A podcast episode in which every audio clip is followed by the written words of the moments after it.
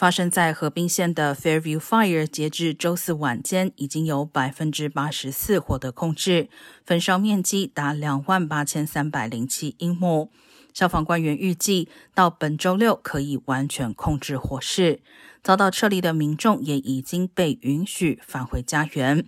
但由于有二十二栋建筑遭到烧毁，五栋建筑损坏，部分民众不幸失去了住所以及所有财产。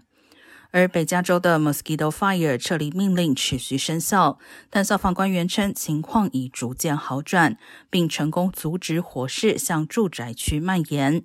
截至周四，焚烧面积达六万四千一百五十九英亩，成为加州今年最大型山火，受控程度约为百分之二十。